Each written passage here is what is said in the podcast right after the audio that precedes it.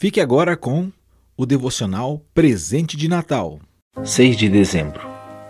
Deus conosco. Leitura bíblica, Isaías 8, verso 1 ao 10. A virgem ficará grávida e dará à luz um filho, e lhe chamarão Emanuel, que significa Deus conosco. Mateus 1, 23.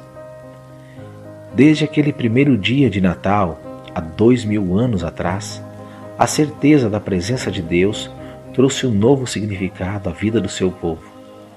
Antes de Jesus nascer, os israelitas receberam a promessa de que podiam estar seguros, que mesmo no julgamento, podiam ter esperança porque Deus estava com eles.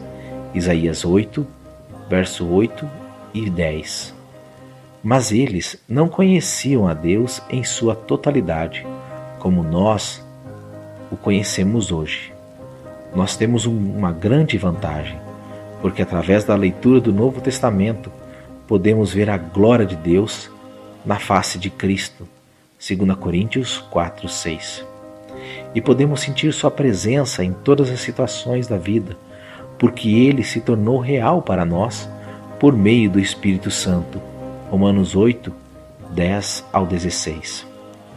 Quando preciso da certeza de que Deus está comigo, penso em como Jesus foi revelado no Novo Testamento. Eu recordo como ele tomou crianças em seus braços e as abençoou.